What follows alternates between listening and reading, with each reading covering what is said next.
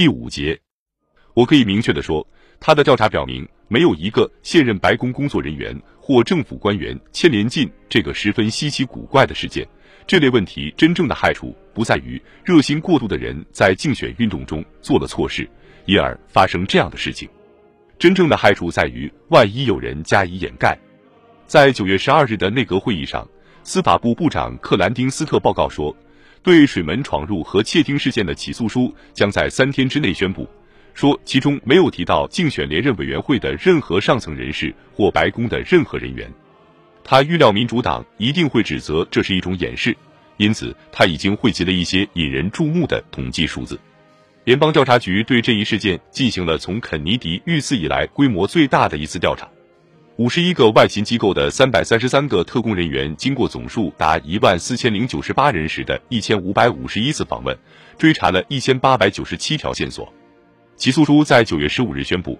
其中只提到亨特、利迪以及在民主党总部被捕的五个人。这一天，我的日记相当长，但可以看出那时我对水门事件还是不大重视的。我记述了同纳尔逊、洛克菲勒的会见，以及同康纳利、伯恩斯、舒尔茨、斯坦和埃利希曼关于税收问题长达两小时的会议。我思考了当时正在重读的罗伯特·布莱克所著《迪斯雷利》这本传记中的一些段落。我记下了同朱莉的谈话，他担心他对一个记者提出的关于越南的问题回答的不够妥当。我提到了我的忧虑，因为帕特耳朵疼了好久，但他不肯放松预定要做的工作。我评论了康纳利不久前在电台发表的讲话，我追溯了在椭圆形办公室接见歌手雷查尔斯的情况。我仅在日记将结束时，以短短的一句话谈到水门事件。今天是水门事件起诉的日子。我们希望能够从现在起顺利的度过这场风波。按照霍尔德曼的建议，那天晚些时候，我接见了约翰·迪安，对他的工作表示感谢。自水门闯入事件发生之后的那周起，我就知道迪安以白宫法律顾问身份，始终为我们掌握有关水门事件的各种问题的线索，其中包括联邦调查局的调查、大陪审团、民主党的民事诉讼、莫里斯·斯坦斯对拉里。奥布莱恩提出的诽谤罪控诉，争取总统连任委员会对民主党全国委员会的反控告，德克萨斯州众议员赖特·帕特曼企图就争取总统连任委员会的财务账目举行选举前意见听证会的活动等等。他汇报以后总结说：“三个月以前，我很难预料会出现我们今天这样的处境。我想我可以说，从现在起五十四天选举日以内，不会有什么事情出乎我们我们的意料。”而落到我们头上了。我说，整个事情实在卑鄙，令人作呕。已经发生的种种情况，叫人万分为难。不过，我对迪安说，他的处理办法很精明，因为你不管哪里出了漏子，你都能及时应付，处置得当。迪安的汇报涉及所有他正在处理的各种不同的问题。总审计局控告争取总统连任委员会违反竞选财务条例的报告已提交司法部。迪安说。部里另有几百份据说违反条例的报告，包括对麦戈文、汉弗莱和杰克逊的控告。总审计局还打算审查白宫工作人员使用基金的情况。迪安说：“我认为我们可以为白宫工作人员感到自豪。”他又补充一句：“总审计局如果真来调查，也不会发现什么问题的。”帕特曼恬不知耻的要对争取总统连任委员会的财务举行听证会的派性企图，是我们在选举前面临的又一种攻击。我对迪安说，整个事情只是公共关系方面的问题罢了。他表示同意。迪安说，我们一次只抓一件事，你也确实不能老是坐着发愁，老是考虑可能发生最糟糕的事，而实际上也许还不至如此。我回答说，所以你得尽量不露声色，抱乐观的希望。还要记住，这件糟糕的事不过是那些不幸的事情之一，并且我们正在设法减少我们的损失。接着，我们转而谈起长期以来我要改组华盛顿行政机构的决心。改组之后，即使对我们无力，他至少也不致再为民主党人服务了。两天以后，我回顾了我对这次会晤的印象，同约翰·迪安畅谈了一次，他给我的印象很深。后来，我告诉了霍尔德曼，他说是他推荐迪安进白宫的。并说，迪安有一种坚强且真正出色的本能，这正是我们在选举之后为整顿各部并把国内收入署和司法布置于应有基础之上所需要的人才。有时候简直需要同那些反对我们的人划清界限，然后采取行动，有效的对付他们。不然的话，他们一有机会就会毫不放松的对付我们。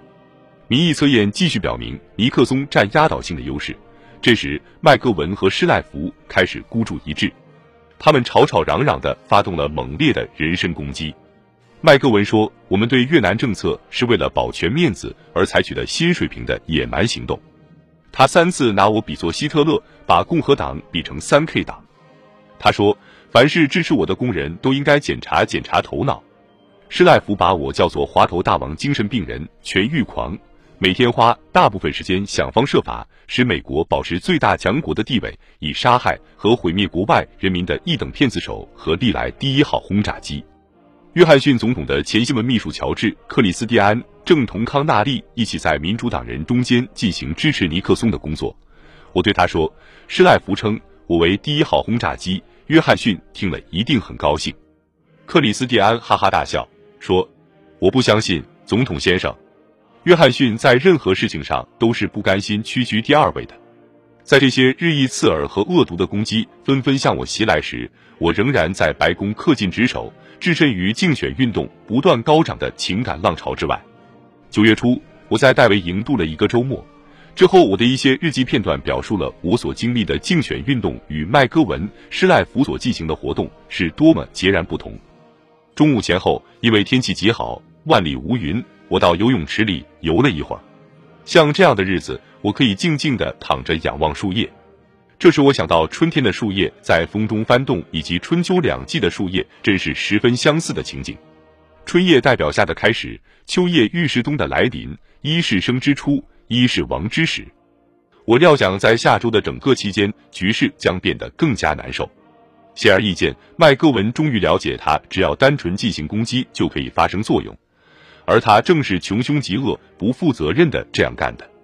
至于我们的人呢？正如我向科尔森所指出的那样，他们的反应当然和过去一样，老实而又迟钝，只守不攻。